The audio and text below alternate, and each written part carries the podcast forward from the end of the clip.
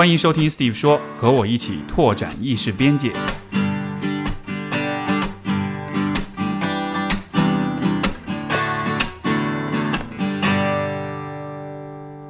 Hello，欢迎收听 Steve 说。我们今天的节目开始之前，想先跟大家推荐一门课程。这门课程之前我的节目也推荐过，叫做《人文通识一百讲》。然后呢，因为二零二一年已经来了，这是一个可能会比二零二零年更具有挑战性的一年。我们面对着特别不确定性越来越高的这么样一个时代，内卷呀、精神的压力呀、迷茫呀，各种各样的问题。所以，其实大家怎么样去找到啊、人生的方向？怎么样找到内心的稳定？在回答这些问题的时候，我们会发现，其实曾经学校里教给我们的那些知识是失效的，因为学校教给我们的知识是让我们能够做一个合格的打工人，能够在大学毕业之后找到好工作。但是在认识这样一些很宏大的问题，包括认识关于人生的问题的时候，这些知识其实是失效的。所以说呢，这个时候我们其实是需要用更好的跨学科的通识性的知识，来帮助我们看清楚这个世界它。运转的底层的逻辑是什么？所以我在这个地方推荐《人文通识一百讲》，也是因为这门课程它其实是综合了宗教、政治、法律、经济、历史和社会学啊、多门学科，然后课程是由一个顶尖的年轻学者的团体共同来提供的。他们其实也是一个在一起共同有十多年的这个呃治学经验的学术共同体。这一次其实是他们通过这个课程跟公众进行一个对话和研究成果的分享。如果各位感兴趣，想要了解、想要购买这门课程，可以到我的公众号史秀雄 Steve 回复“人文通识”四个字，通是通常的通，识是识别的识。回复“人文通识”四个字，你就可以获得一个限时的优惠券，然后大家就可以去购买。好的，这是一点点小广告。我们今天的嘉宾其实也是《人文通识》这门课程的其中的社会学视角的讲师，他是孟庆岩老师。然后孟老师呢是中国政法大学社会学院的副教授和博士生导师，所以欢迎孟老师。Hi Steve，呃，我是孟庆岩，大家好。好的，然后这个呃，孟老师的虽然这个是社会学教授，而且我看过你的研究，你发的这个论文的这个列表啊，就是说实话，这个是我特别不熟悉的一些话题，但是呃，你是社会学者的同时，其实你又是一个摇滚爱好者。所以这个是我还蛮意外的一件事情，因为之前他们告诉我说你还特别听爱听月下，然后特别喜欢摇滚乐，所以是是这样子的吗？是是，我是听摇滚乐好多年，然后大概在我中学时代的时候开始接触摇滚乐，然后一直都非常喜欢，然后就是其实是自己的一个爱好吧，对，应应该算是一个发烧友。这个一方面作为一个社会学系的老师，另一方面作为一个摇滚乐的这个热爱好者，那是不是其实你在学生中间还蛮受欢迎的？因为我觉得这种对比，这种学者和这种狂野的形象对比，可能还蛮这个还蛮有意思的。狂野可能可能谈不太上吧，因为我自己觉得自己有时候也也老了，就是我听的摇滚乐呢也都是听老歌，但是我觉得其实音乐对每个人来说都有它自己的意义，就是包括我们生活里面的其他的艺术形式，呃，生活是有很多方面组成的，其实。呃，每个人的样子，就是我经常跟学生说，我说其实你读过的书、听过的音乐、做过的事情，呃，上过的课、接触过的人，你爱过的人，你走过的路，都会最后刻画你到底这个人是什么样子。其实它是刻画我们自己的一部分吧。我觉得大概是我是这么来理解音乐的。嗯那那你最喜欢的乐队是有有最喜欢的乐队吗？有有肯定是有的。我其实就是如果说从纯乐队来说的话，呃，我自己是在在我可以有个节点，一个是月下之前，一个是月下之后。在月下之前，呃，是真的是因为因为月下之前，我自己非常喜欢的一支乐队是就是高旗的那支超载乐队，那是我非常非常喜欢的。然后如果说国外的话，是一支美国的重金属乐队叫 Metallic。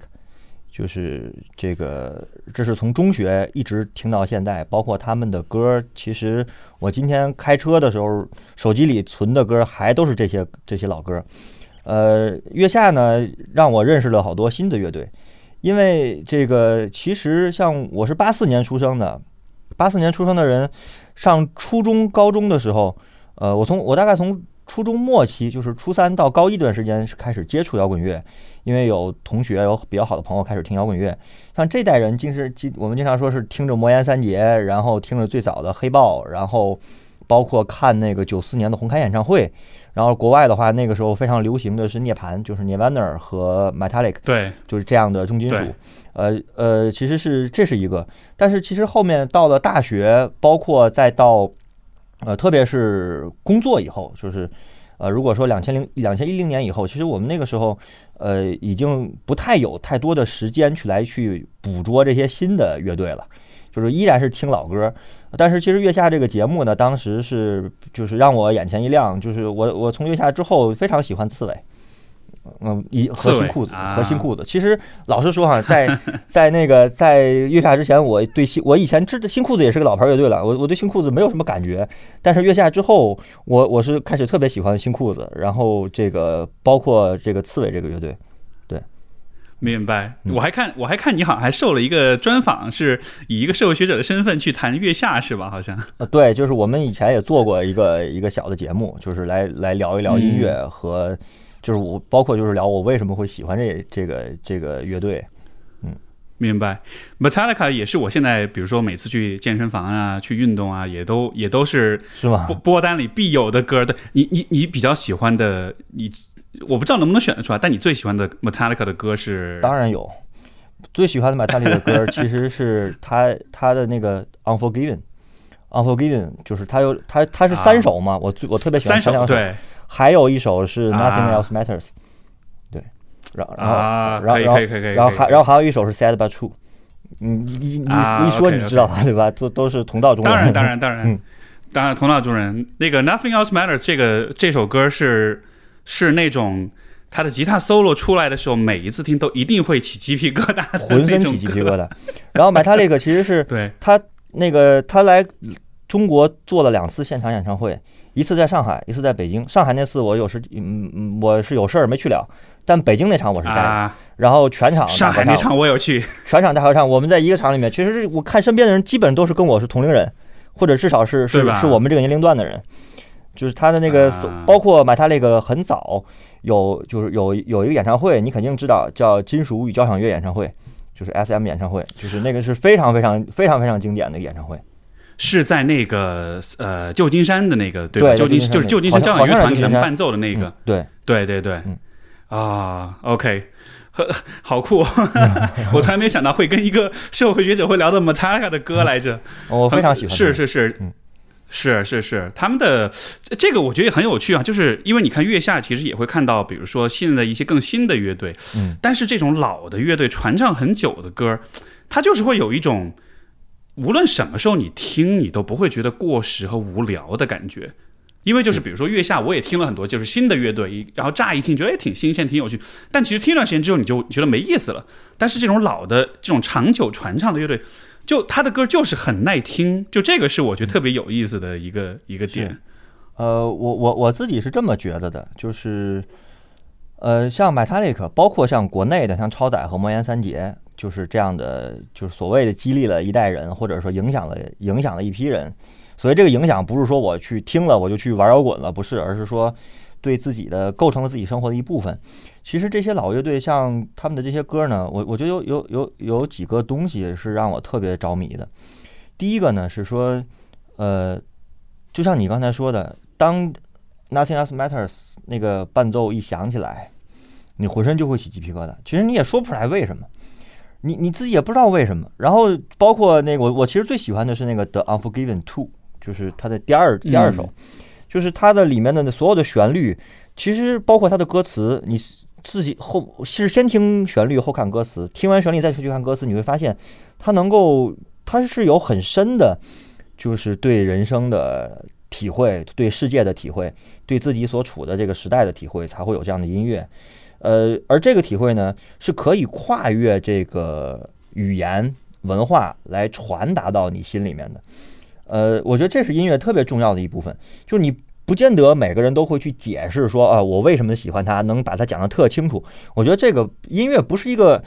就对于非专业人士来说，音乐不是一个可以理性分析的东西。就是说我我用一套技术啊，我怎么样能够构造出来一套东西？不是，我觉得音乐就是这个乐手本身，就是创作者本身，他是什么样的，他的音乐就是什么样的。所以这意味着，其实是这些乐乐队的乐手呢，对那个时代有他自己的观察，对那个时代有自己的感触，对自己所经历过的事情和对世界有自己的认识。他把这些认识通过音乐的方式表达出来，而这个东西是能够击中我的，而且而且这个这个东西不会变，它它始终在击，它始终在击中你。这个这个是一个，然后另外一个呢，我是觉得我非常喜欢老的乐队，那包括你看在月我说月下里面特别喜欢刺猬和这个新裤子，其实不见得是说他的歌有多好，而是说就是你能够看到这个就是乐队是什么，就是这这个是我觉得是特别重要的。就是我我我我以前那个访谈里我也讲了，但我觉得特好，就是马东其实在《乐队夏天》里面讲了一句话，就是我一直记这句话，他就说他说乐队是人与人的连接，不是拼盘儿。这就不是说就是不是选秀生说你们几个组成一个群群群体，他他其实是他其实是一群志同道合的人，对音乐对世界有共同理解的人，有着相似理解的人，凑在一起，又通过音乐的方式把它表达出来。我我觉得这个是特别符合，就是说我们所谓我自己从事的行业或者叫专业领域叫社会学，社会学就是人与人的连结嘛，就是其实是找到了一个音乐的共同体，同时也是一个人生的共同体。我觉得这个是特别特别重要的啊、这是我喜欢嗯这些老乐队的一个特别重要的原因。而你会不会觉得，如果一个乐队是，比如说成员之间本来有，就是可能是有过一些矛盾，有过一些冲突，大家有很多的挣扎，然后但是最后又这种就是也并没有因此累觉不爱，反而就还是一直还继续在做音乐。就是你，尤其通过月下，其实你了解这些这些乐队它背后的那个背景故事，哇，他们之间原来有这么多的过往，就是那种历史的沧桑感，就会让你更好像就是会更加的让你去去去欣赏他们所做的音乐，因为你知道说他不只是在唱歌，他其实在表达很多很复杂的、很丰富的情感。是，我我觉得刚才 Steve 你说这个特别重要。为什么？就是我我会觉得这个事儿对我来说吸引力很大呢？就是因为呃，怎么讲呢？嗯、就是说，所谓乐队是人与人的连接，就是我我们今天都会处在某些群体里面，无论是在学校里面，还是在这个社会上，还是有家人，还是有朋友，还是有同事，无论怎么样，呃，我们都在跟人打交道。呃，但是呢，我是觉得跟人打交道一个比较珍贵的地方是说，呃，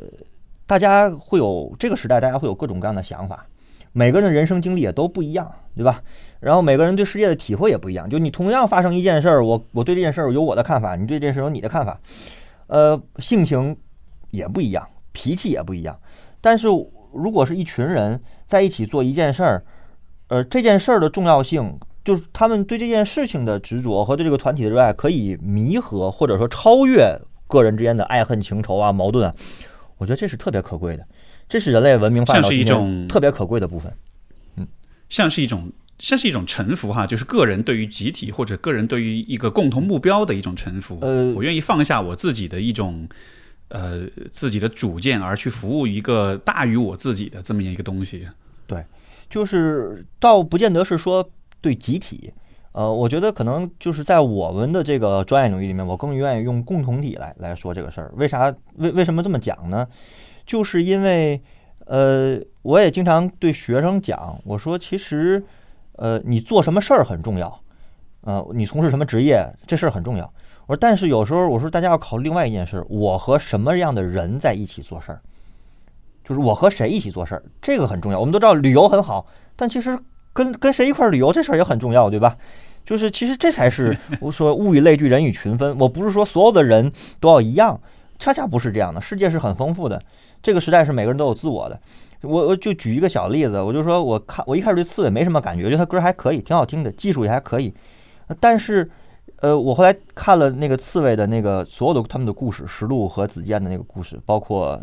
这个他们三个人 他们之间的这个，哎，对对对，对我我我我说最我最让我觉得感动的一点是哪儿呢？或者最触动我的一点是哪儿呢？我们自己想一下哈，你跟一个，假如说你跟一同事，你们俩谈过七年恋爱，对吧？在一起在七年，然后俩人又分手了，然后俩人还在坐一个办公室里坐着，天天的就坐对桌，你不觉得很难受吗？这事儿，就是就是，它这是这这是人之常情。但是我们看到刺猬这这个东西，它真的是经过了这么多的沉浮，十几年的这个，还是要为了这个乐队而把那些都弥合掉，或者说给它融合掉。我或那些不是最重要的事情，而是说我们这个乐队，我们这个乐队所要做的这件事情，三个人之间，嗯、这个乐队共同的想法，其实是可以超越人之常情的部分。我觉得这是特别弥足珍贵的。当时看那个刺猬，我印象特别深刻一点，就是一方面就是他们俩就老吵架，老吵架，老吵架，但是另一方面就是每次石路说起子健写的词的时候，都有一种啊，这个词写的太好了，是啊，就是他那种很，就是就是情感上可能是很冲突的，但是当说到艺术、说到创作的时候，你就会看到他们的那种很强的那种共鸣跟连接在那儿。我觉得这个这个对比是特别有意思的。是的，这个是特别好的，就是说，呃，我我们就是我我是觉得我们去看这些乐乐队乐队的人的时候，也不要把他们当我我没把他们当做明星，就他们首先是个人，就是和我们大众是一样的人，所以和我们自己是一样的人的时候，就人都会有人之常情的部分，你就自己去想，我刚才讲那个例子，这是多难得的一件事儿，这他这意味着他们要付出非常多，要对自己的过往、对彼此之间有非常深入的了解和理解，然后有他们共同非常真实的东西，才能超越这些。否则，我们生活中都知道的，这这个事情太难了，这个事情太难做了。没错，嗯，是这样的。哎，你的，因为因为你也在教这个呃、嗯很多学生，而且我好像看到你还得了那个政法大学的什么，就是最受欢迎的、最受本科生欢迎的老师的这样的一个一个荣誉。你觉得你这种？因为你看，像摇滚乐这样的一些爱好，我觉得它还是一个怎么说呢？就是它会让人比较没有年龄感。嗯，就是如果是一个老态龙钟的一个很学、很迂、很迂腐的一个很学究的形象，他可能不太喜欢这个摇滚乐这样。但是你喜欢摇滚乐，然后因因为很很有意思，你喜欢是摇滚乐，而不是古典乐，而不是嘻哈，而不是流行乐，或者是爵士或者什么的。就你觉得这当中会有点关系吗？就是摇滚乐这个东西，因为我的感觉，我老觉得它其实是个还蛮有生命力的东西的，所以我我我我心中的想象是，喜欢听摇滚乐的人，他的内在的生命力可能还是比较旺盛的。所以我不知道从你的角度你是什么感觉？呃，我我觉得总体上是这样的，就是说，呃，我确实觉得我自己是一个生命力比较 比较旺盛的人，就是说，呃，我也愿意去接受新的事物，呃，就是这个摇滚乐其实是，呃我我现在就是随着年龄增长，包括这个。呃，是生工作中的事情越来越多，其实现在能够安下心来听音乐的时候非常少了，基本是开车的时候，或者说自己待着的时候。呃，但是呢，就是它能够每次听的时候都能够汲取力量。就是我说听老歌的时候，如果你说是听新的乐队，就是说，其实我自己是觉得跟我所学的这个学科也也有一些关系。就是什么意思呢？其实我在那个人文通识那个发刊，就是这个课程的那个 slogan 里面，我也说，我说其实社会学是一个温柔而具体的学问。就是什么叫温柔而具体的学问？温柔而具体就，是这个这话什么意思呢？就是其实社会学特别强调你要去理解身边的别人，就是你要能够去理解身边身边的别人，就是当然不是说我这个我像佛祖一样有着非常这个广大的同理心，是个人我就特别就要理解，不是，其实是意思说我们每个人在生活里面，你长成今天这个样子，你都会有那些特别重要的他者。我就跟学生说，我说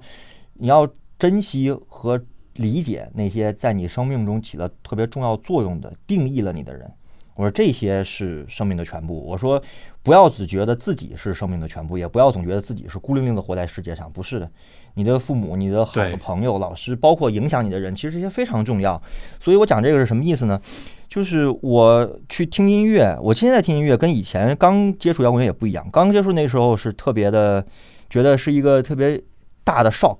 就是还有这样的音乐，呃，还有这样的有力量的、有 power 的东西，能够不断的 push 你，然后不断的去这个激荡你。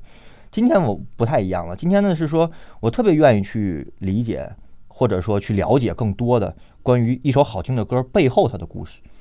就是这个这个人是什么样的？比方说重塑的音乐，就是华东那样的人，就只有他能做出这样的音乐来，就他只有他们这几个人能做出这样的，就是就是方方正正的，就是非常具有德国色彩的那样的一个音乐。那只有像 Metallica 这样的人，我去那年去看他们在北京演唱会，我非常感慨，我说。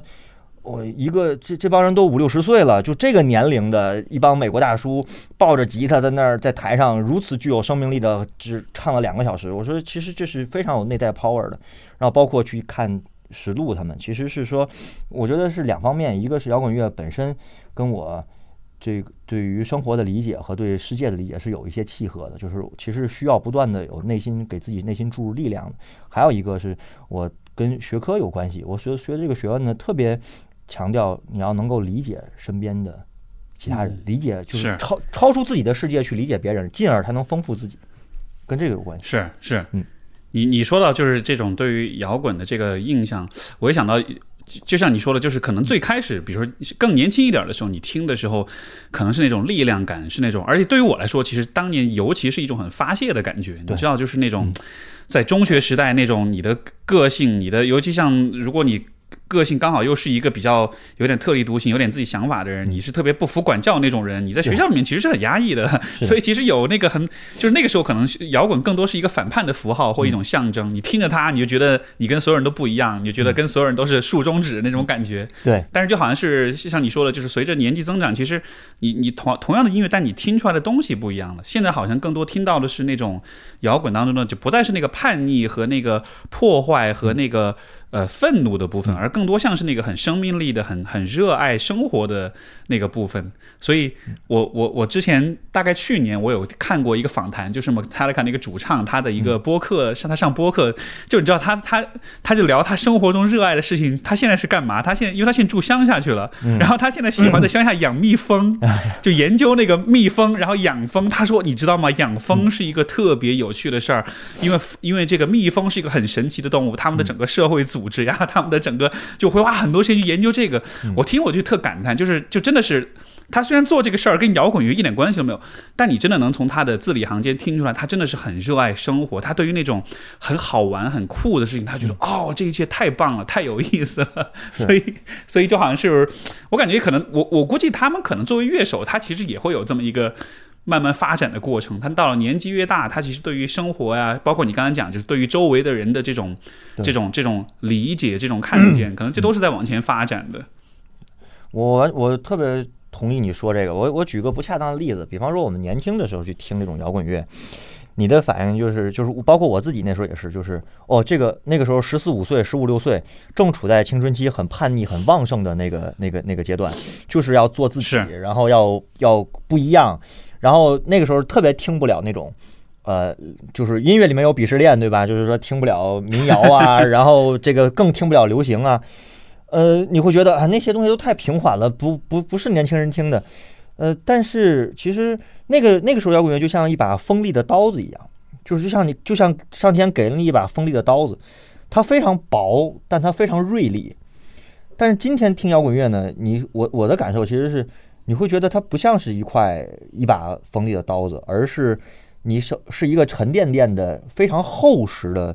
我不这个比喻不恰当哈，就是一块厚实的石头，它是一个非常厚重的一块石头或者是一块玉，它是沉淀在那儿的，它不像刀子这么锐利。包括我现在，我我我去年有一个很有意思的事儿，那个年终不都是有那个网易云云音乐和那个 QQ 音乐不都是有那个年终歌单吗？它自动生成你听的啥什么最多，然后我发现啊。我说我去年那歌单生成的居然是民谣最多，然后我就给我以前一起 听听歌的朋友我说我说你看我这个，然后我朋友就跟我说说你已经退化了，从一个摇滚乐的发烧友变成一个民谣狗。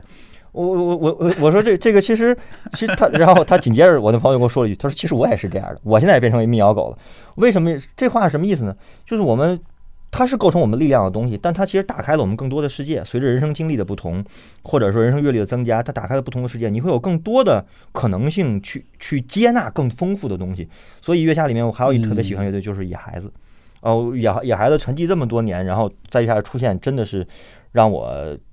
就是特别的感感慨。就是说，一群这个年龄的人，你会看到他年轻的时候那个生命力，跟年老的时候的生命力呈现的方式不一样，但他都有生命力。而且生命力始终很旺盛，只不过它呈现的方式不同而已。我觉得这个特特别重要。哎，你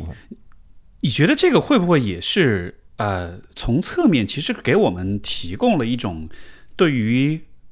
中年甚至老年生活的一种想象？就是我们更多讨论的，比如说流行文化、主流舆论当中，其实更多关注到是年轻人在做些什么。但是我们其实对于我们年纪更大一些的时候，你看现在我们还三十多，对吧？但是我们四十多、五十多、六十多的时候，要活成什么样子，其实是不太有这种想象的。因为现在如果你要去问说，我五六十岁是什么样，你就只能看公园里大爷是什么样，然后你会想象你可能以后就是他那样。但是，但是好像也不一定，对不对？就像你说野孩子，其实我看到他们，我也是那种感觉，觉得哦，原来这个年纪原来可以是这样的一个状态。就他和你一般的对于老年人的那种想象，那种是完全不同的。但是就好像是他给了你一个不同的脚本，一个不同的故事线一样。我觉得这个还是蛮，真的是蛮开眼界的。其实是让人很开眼界的。就是说，因为我们身边的很多人，其实包括自己的父母，到老到了人上了年纪之后，他们会有一定他们的生活方式。呃，其实看了这些音乐，包括特别是像我们从八十，就是我们八零后从。这个九十年代末开始接触摇滚乐这批人，我们看等于是我们跟那些乐手一起成长的。就你像看窦唯最早在唱《黑豹》的那个、那个、那个的时候，《无地自容》《Don't Break My Heart》，然后后来他自己出来做那个《黑梦》那张专辑，然后包括何勇和张楚，然后再往后窦唯去做那个、那个艳阳天那些专辑，再往后他去做那个不一定那个乐队。就是你会看到一个和当年如此狂野，对吧？如如此叛逆的一个人，慢慢的活成了一个样子。就是这个样子，外界会有很多人说：“哎呀，他潦倒啊！”但是你你没法否认他自己是非常自得的一个状态。他其实是一个这个自得，不是说我洋洋得意，而是说我非常自在。就是我我的世界，我活在我的世界里面，而且我没有危害他人，我其实过得非常好。就是包括像野孩子也是这样，就是在云南的这个地方，然后他们。到了多难得啊！到了这个年龄，还有一群共同爱好的朋友在一起做一些事情，这个是多么美，就是多么美好的一个事儿。就是我自己是觉得，看了以后，对我自己以后的生活其实是有很很丰富我自己对未来的想象的。没错，而且关键是你看到他们，比如说野孩子，就是他不，他还不是那时候那种我要装出一个很清高的样子，而是他他是真的发自内心是那样的，他真的喜欢那样子的生活状态。他是很真的一点都不觉得那是一个做作的结果，对，他是很自然的，他是他是非常非常自然的，就是他真实的那个生活就是那样的，就是这我觉得是特别，就如果能能达到这个状态，我觉得是非常非常完满的，也非常理想的一个就是人生活的一个状态了。是，作为你我我也在想，如果是比如说我到了五十六十七十岁，要是还能听摇滚，到时候跟自己的。孩子、孙子一块儿听，当年爷爷怎么着怎么着，就会有这样一个想象。是的，就是虽然时代不同，代际在更替，但是我想每一代人，我就说每一代人，就是都有自己的活法，就是每一代人活法也不一样。像我们父母一代，可能喜欢更多人像跳广场舞啊，在我像我们爷爷奶奶这一辈，老的时候可能就下下棋啊、遛鸟啊。但这些都不重要，重要的是，就是我们要不断的，我总觉得人要不断的打开自己，看到更丰富的世界和未来的可能性。然后最重要的是自己，就是活得比较真实。所谓活得比较真实，是不管你性格是什么样的，你处在一个比较自然的又比较自在的状态里面。就是我觉得这个是特别，就是是是是我的一个人生理想，也是我对所谓美好社会的一个想象。我真觉得是这样的。你现在其实也教本科生，而他们大概应该是可能零零后左右的。对我，我的学生也有零零后了。对对对，那那你你看到他们年轻一代的话，你觉得，因为你看刚才我们是在讲我们这一代对于未来想象啊什么，但是但是你觉得在跟他们去比较，你觉得他们这一代人有什么样的不同吗？我觉得还是有很多的不一样。呃，我他他们你你首先你学你学生中听摇滚的多吗？有，肯定有。但是有喜欢有有喜欢跟我听一样摇滚的，肯定肯定很少。就是我发现我的研究生，他们跟我说，他说我特喜欢听新裤子。哎呀，我说我说我新裤子，我是最近才喜欢听的。我我以前都不太了解，因为因为以前在年轻的时候，觉得朋克算啥？朋克跟金属比就是低了一个 level，对吧？就是我我们都都都知道这个，因为 就朋朋克弹三个和弦就完事儿了，这有啥技术含量？我们喜欢听的是金属那样大段的 solo。呃，然后呢，中年轻人里面呢。就是我我先不说摇滚乐了，就是说我我对，因为我的学生有零零后了，本科里面，然后我呃我给学生上课，包括跟学生日常接触，我还是有很多感触的。这个感触呢，这个不能用好坏来形容，但是我是觉得我其实特别充分的意识到，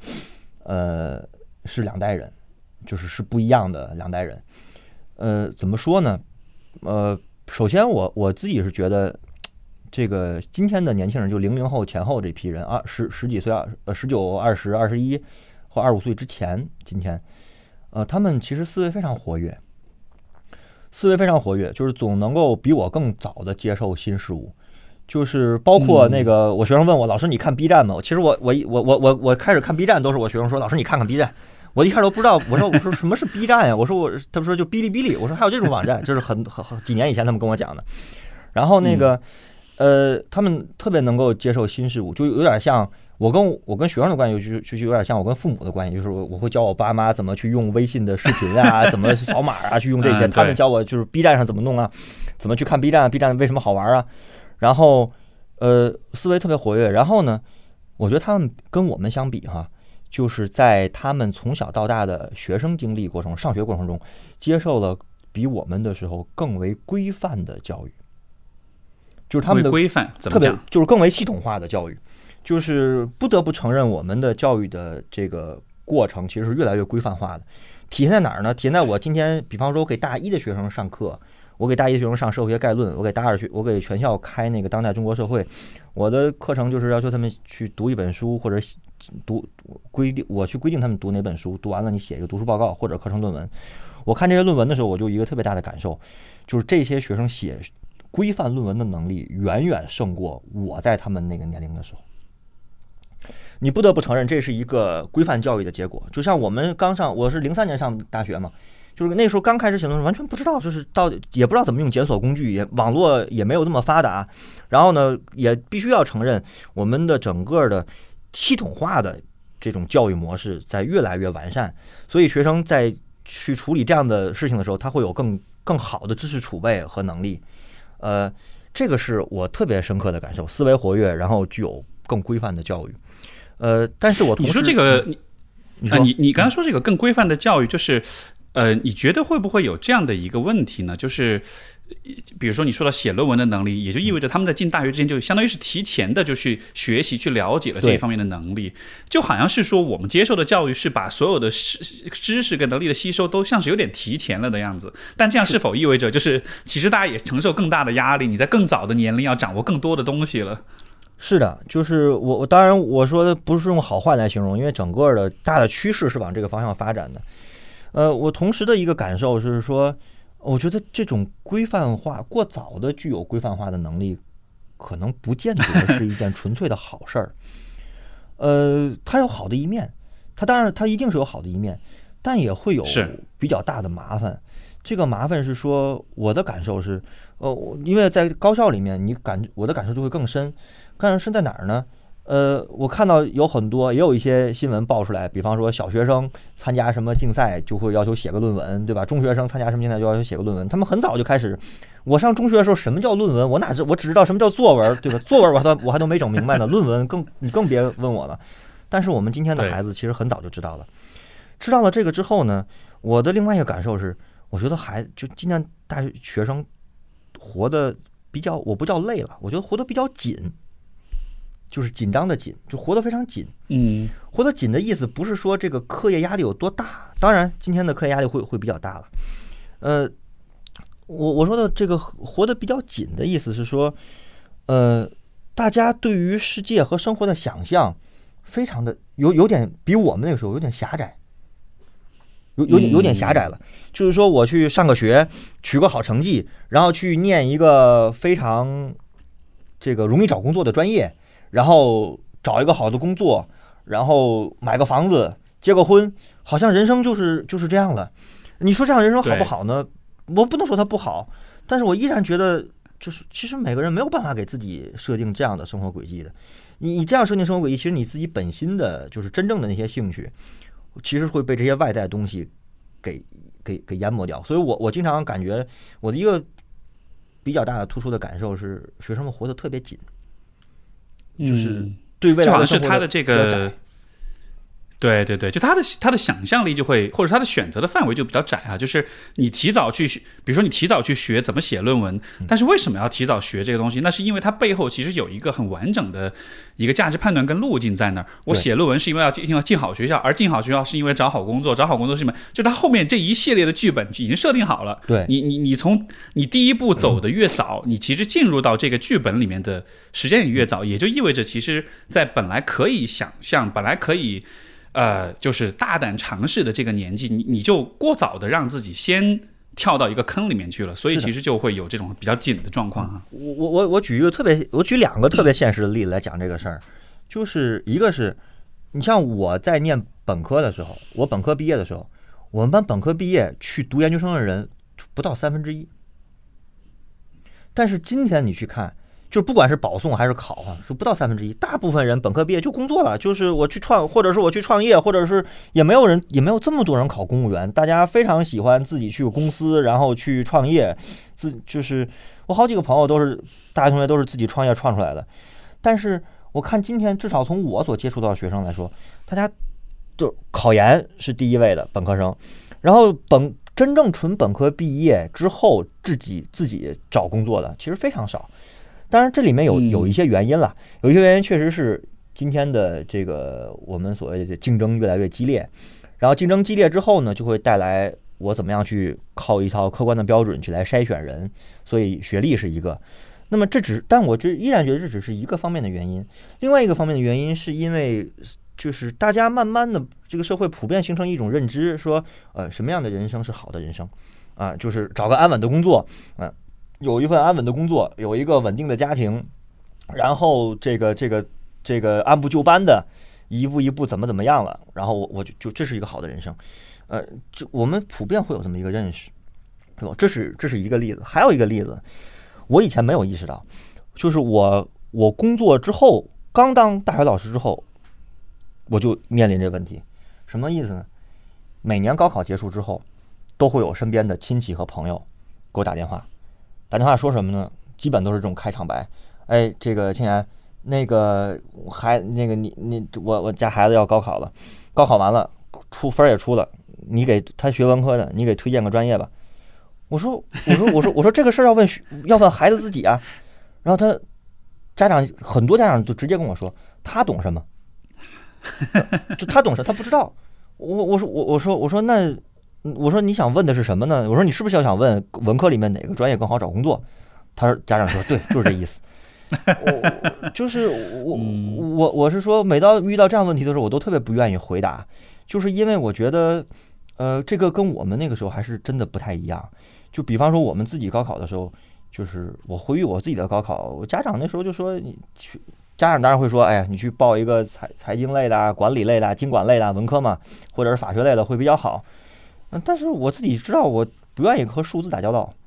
就是我不愿意去计算那些财会里面那些数据，然后我更喜欢历史和人文，或者历史跟社会学和哲学这样的东西。但是，但是那个时候没觉得我报这么个专业是是以后找不着工作，不会有这样的特别大的这个担忧，特别特别大的担忧。你就是填了一个志愿，然后学了一个自己感兴趣的东西，现在过得也挺好啊。就是我我们，但是这样的事情今天越来越少发生了，而且。经常是家长就说，呃，他懂什么？我说我我说我说这是他的专业，你问我你说他懂什么？就我说这个没有什么道理啊。但是从从为人父母的角度上说，你也能理解家长的这个想法。但是我却反反过来说，就是如果我们依然今天觉得自己的人生是要自己做主的话，那其实应该给人更多的试错的空间和可能性。就是我们我你说。我我的一个特别简单的想法是，就是我们的人生的可能性不要被这个系统和这个一整套今天的所谓的严酷的社会现实，或者叫就业压力给压平了。其实，其实我觉得生活不是这样的。这个，而且这个当中有一个我觉得还挺令人遗憾的点，就是其实很多时候这种压平的过程，恰恰是由你的父母来完成的，就是他们。充当这个社会压力、社会期待的一种传导者，一种一种媒介的一种角色，就是你你是怎么感觉到这个社会的压力？其实很多时候是通过父母感觉到的，他们在外面感知感知到了哇，就业有多么难，挣钱有多么难，然后他回到家里，他跟你说你不可以选这个专业，你不可以选那个专业，是的，所以这这个所以这个我觉得在情感上是很是很拉扯的。一方面又是爱你的人，又是你的父母，又是很最亲近的人，但另一方面他们恰恰又是。象征着那个，他们现在是那个不自由的那个源头，又是那个压迫的那个直接的施施加者那种感觉。呃，我我我其实我完全同意你说这个，就是我我也是这样的感受，就是父母的这些对孩子的焦虑，呃，来自于他自己在社会上打拼的一些体会。呃，因此呢，为人父母总是希望自己的孩子过得轻松，不那么累，过得富足，这个是人所有人的人之常情。这个可以完全可以理解，但是我我总想我也是经常对学生说，我我是说什么呢？我是说，其实，呃，年轻人过来的时候，就是比比比如说我自己吧，我家里当时特别希望我去念个财会，就是财务和会计，因为是零三年时候最火爆的专业，就是什么国际会计、国际金融这样。对，我那时候也是也是逆反，加上我本来就不愿不喜欢这东西，然后我就坚决的不，而。这个你说你自己会觉得，哎呀，好像跟爸妈顶着干也不太好。呃，但是话说回来哈，就是我还比较庆幸父母给过我这样的空间。他们一直，其实我爸妈在我这个成长过程中，特别上大学的时候，始终焦虑一件事是：以后你学个社会学这一个说不清的学科，你你以后怎么找工作，对吧？你以后拿什么吃饭？他们很焦虑，因为我我就是家里就是普通的这个工薪阶层的孩子，也没什么这个就也不是什么富二代，也不是什么官二代，都不是。然后，但是其实，呃，事实证明，呃，只要你真心的去热爱一个东西，你总会有这个机会的。所以呢，我我是想说的是说，嗯，家长总会说不愿让孩子走弯路，但是其实有些路不有有些明确的弯路是绝对不能走的，这个当然我们都知道。但是有些路你不走，你不知道它是不是弯路。换句话说。我总觉得人生中走一点点弯路，不见得是坏事儿，真的不见得坏。你只有这样，你才知道原来更丰富的世界是什么。我其实对今天的学生，我一个比较大的我的一个焦虑是说，我从学生眼里，我特别希望能够看到他们自己对未来的生活充满了丰富的想象。这个想象不是不切实际的，而是说我我知道我生活还有很多的可能性，而不是说我就要考公务员考试，或者我要就要进一个互联网公司去做九九六。然后我觉得，我觉得我们对只有一个社会里面的人，年轻人对未来生活更丰富的想象，这个社会才有更丰富的空间在未来。我真的是这么感受的。你你你你说这个我非常的认同，但同时我也觉得非常的，呃，怎么说呢？就这是一个其实我我我觉得还蛮难的事情。就原因是在于，你看，比如说现在有社交媒体、有互联网了之后，其实大家对于什么是对的、什么是成功的这个定义，其实蛮，我觉得是蛮理性的，是蛮，而且因为就是现在的成功是很容易量化，是很容易可视化的，对吧？你公众号推文告诉你。这个人生巅峰的这个你的同龄人里面最优秀的人，他们现在在干嘛？他们开了公司，他们融了资，他们怎么样？就是就是就是这些成功，他的那个画面非常的清楚。所以你说让让年轻人有丰富的想象力，但是如果已经有了这些清晰的画面摆在你眼前的时候，你又怎么能去想象那些不着就是所打引号不着边际的那些东西？因为你就好像你的想象已经被一些非常具体的画面给替代了的样子。我觉得这个。因为对比，比如说我们曾经，我们对于自己未来的想象，那个时候我看不到同龄人的道路是什么，我看不到未来的可能性是什么，所以那种无知跟那种脑补的空间，反而就给了你那个想象的可能性。但就好像是今天，就是大家都一切看得特别清楚，所以反而就，所以你说那个丰富想象力，我觉得好难啊，就是在这个年代。其其其实其实这个不是某一个国家或者某一个文明的问题。坦率的说，这个是整个现代性，就是现代现代化来临以后，现代文明的一个几乎是必然的走向。就是有一个非常有名的社会学家叫哈贝马斯，他也是哲学家。哈贝马斯讲过一段一句话，他就说，其实是系统对生活世界的殖民。就是系统是什么？是一套标准，系统是一套精密运作的仪器，它有一套成功有标准，对吧？什么叫这个人成成功的成功人士是有标准的，loser 也是也是有样子的，然后。呃，这些都是可以量化的、可见的，嗯，但是生活世界不完全是这样。生活世界里面有兴趣、有价值、有情感、有伦理、有有热爱，这些都有。那么今天现代社会往前发展，就是如果用我们学科的视角来看，往前发展一个特别重要的趋势，就是生活世界不断的这个空间被挤压，然后系统不断的在殖民它。就是我我我我我我讲的这个例子，就是好多其实我感受到一个学生，他去写做一个研究，或者说去写一个论文，去上一门课，不是出自对课程的这个老师的喜爱，老师讲的知识的求知，都不是这些，其实是啊。这个课必须上，要有一个好成绩。有了好成绩，我就可以在未来的竞争序列里面取得一个比较好的位次，有更大的概率比别人获得更多的成功。而我反我反过来说，这样的一种殖民里面，我们去为什么我说我刚才提到野孩子和像刺猬这样的乐队夏天让我特别喜欢，就稍微扯远一点，就是你会看到，是原来还有没被系统殖民的人。没被你会看到没被系统殖民，他们的样态过得也挺好。换句话说，你成了一个呃公司的白领，呃，在写字楼里面每天九九六，呃，这每每就人生是九九六的，然后每这个呃做的事情不见得自己多么的喜欢，就是只是为了挣钱而已，呃，然后呢也很累，呃，这样的人生，你你是有房子，呃，有即使可能都不用还房贷，压力也不大。呃，有一个很好的家庭，但这个够吗？嗯，这个够吗？或者说，这个能够满足你吗？就这个能够构成你自得的生活？你在里面不焦虑了吗？不难过？你说这是好的人生吗？我们今天设定了非常多好的人生的标准样态和模板，但是我其实觉得，好的人生其实是没有标准的，好的人生是自己过得自然和自在。其实。这这是我认为，当然，我不得不承认的是，说我我特别是一个是看学生，一个是看我们比我更年轻的新进入大学的老师，就是我的同事，就等于是比我们更晚进的嘛，我都会说，我说其实我我有点同情了，就是说什么叫同情呢？就是我知道，就是随着社会的发展，其实竞争的激烈和这个职场上的生存压力带来的这个越来越大，这是一个逃不掉的事情。我我也知道大家。现在的处境，别说年轻人，连我都能感受到这个东西，啊，这是一个非常强的淘汰的机制，各行各业都是，啊，我们今天说内卷，这各行各业都是。但是你反过来说，呃，其实我们，我我特别希望就是说，能够通过更多的，包括在课堂上，我也会讲社会学的知识，也是要想希望讲这些，不是让大家不着边际，而是说每个人能够找到自己自在的那个自自然的状态。而不是我必须有一个标准在那儿，然后我看着那个标准，那个就是我的模板。我觉得未见得好，真的就是你如如果你特别享受这个东西，那 OK 啊，那没问题。但如果不享受，或者在里面觉得痛苦，真的要好好想一想，就到底我的本来的热爱到底是什么？嗯，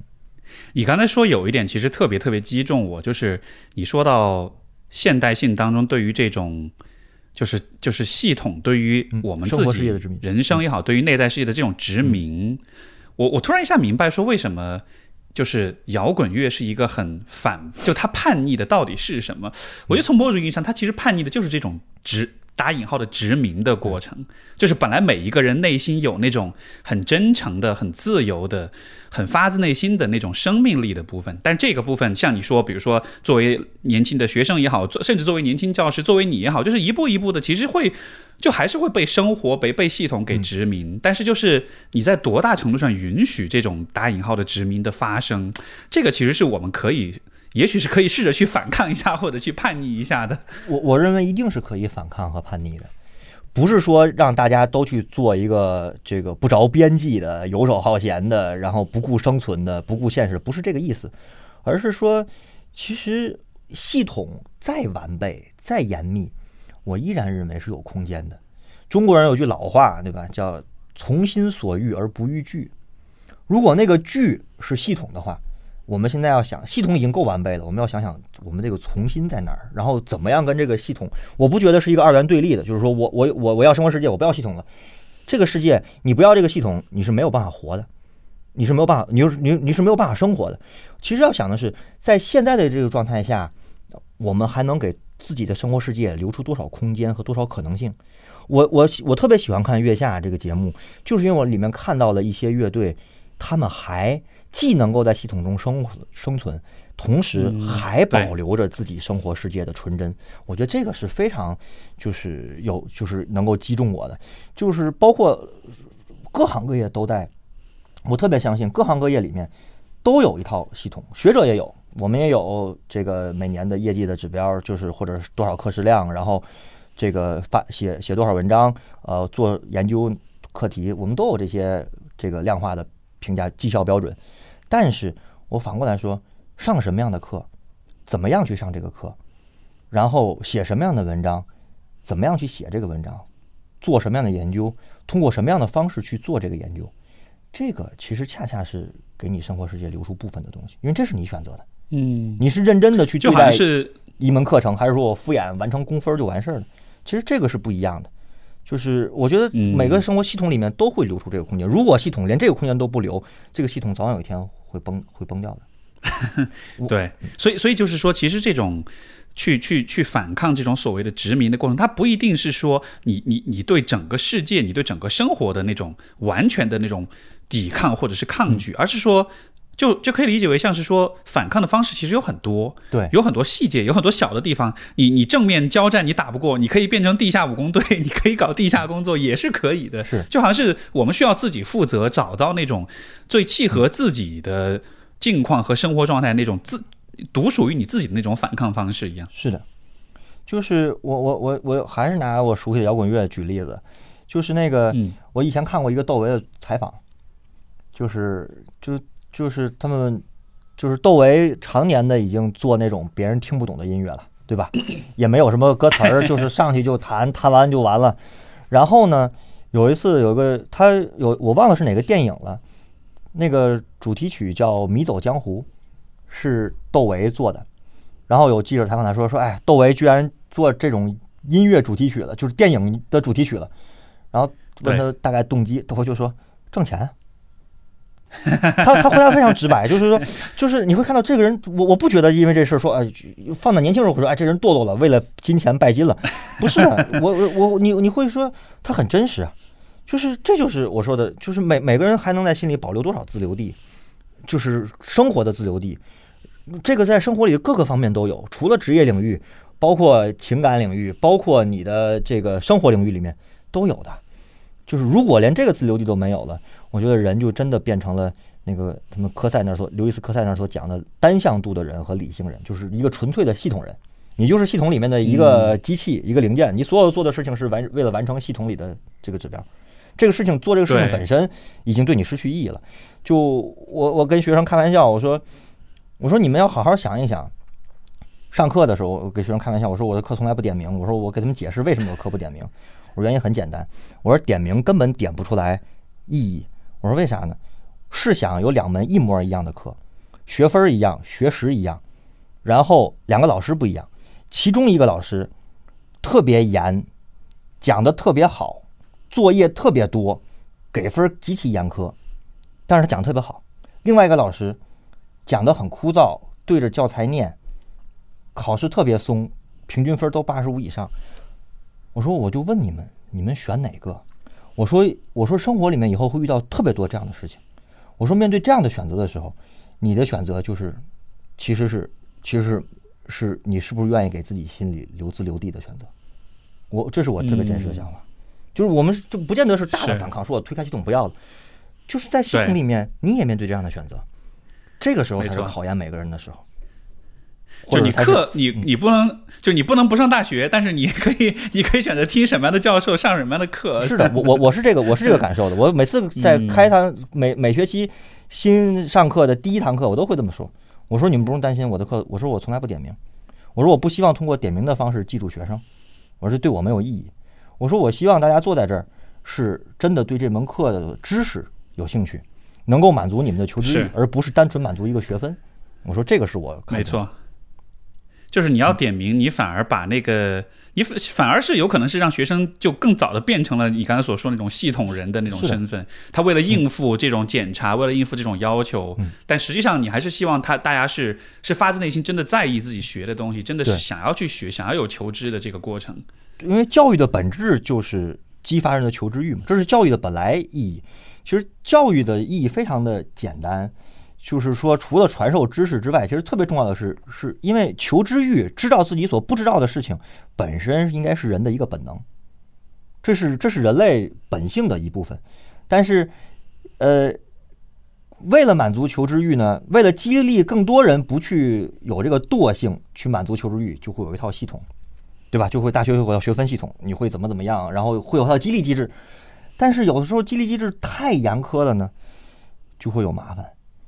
那个激励的本身那个目标就没了。就比方说，我经常开玩笑说，我说大部分兴趣班都是扼杀兴趣的，这是我的真实感受。为啥？兴趣是啥？兴趣是你我所谓的兴趣，就是我干这件事儿，我再累我高兴，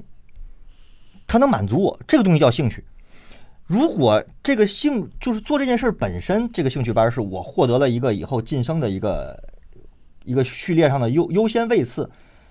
那那其实这个东西不叫兴趣，就跟兴趣没有关系。嗯，我不喜欢弹钢琴，我就是不喜欢，但是没办法。你说到这个，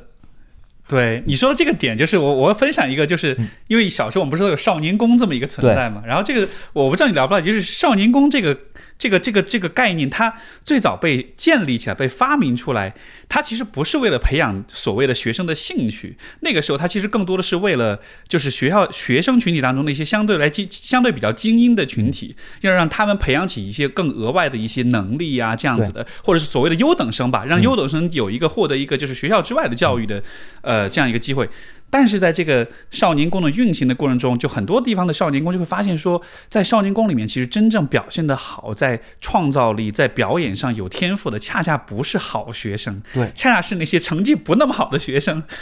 就反而是那些成绩很好的学生，他因为他是是是为了去应付，他是为了去完成指标，是完成服从命令，所以他其实是反而是缺少了那种很发自内心的那个部分的。就是我我确实是这个感受了，就是像你说那少年宫，我们小时候都经历过。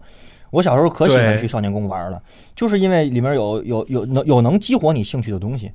就是能够能够从心里激激活你。哎呦，这个事儿好有意思，就是就是原来干这个事儿还这么好玩儿。其其实我觉得我们今天的的年轻人生活里比较缺少这个东西。嗯我确实是感觉是，其实是比较缺少这个东西。特别是如果一个孩子从小到大就不太有这方面的体会的话，他会越来越不知道自己的兴趣是什么，自己真正的爱好、真正的热爱到底是什么。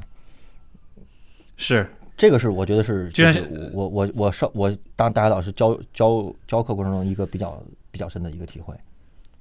就好像是小时候我们没有玩具，只能玩泥巴，但是玩泥巴你反而能把那泥巴都做成各种你想象的样子。现在小朋友玩的呃玩具那个形象都非常具体，就其实但就没有可变性，就没有想象力了，没有创造力了。嗯，我我我我是你刚才讲这个，嗯。嗯你说你说，嗯。啊，你你刚才讲这个，我也联想到另外一个点，就是我们说到，呃，就是这种所谓的呃所谓的这种呃体系人，或者是就是这种大家都变成了系统人，呃嗯某一个呃系统人的这个这个概念，我我横向联想了一个，我不知道这个会不会有关联，就是因为系统人其实他的求知欲就非常的弱。相对来说，在思想上、在精神上的那种活跃性其实就很弱。然后我联想到一个事情，就是因为我们节目之前，你不，我不是在问你你有没有那个社交媒体吗？你说没有，你说网上太网上太汹涌哈。你觉得会不会？你看现在其实舆论上的这种公众的舆论呈现出来的这种，要不然就是很极端，要不然就是很固化，要不然就是很很多的信息茧房，很多的同温层存在，就好像人们都显得是很封闭的，大家其实都都不那么感兴趣跟自己不一样的人的想法，或者是跟自己不一样的，就是跟自己对立的那些观点，就是大家都很封闭，所以会不会？这种封闭、这种舆论的呃偏激化跟极端化，可能也是跟这个有关系，就是因为人整体是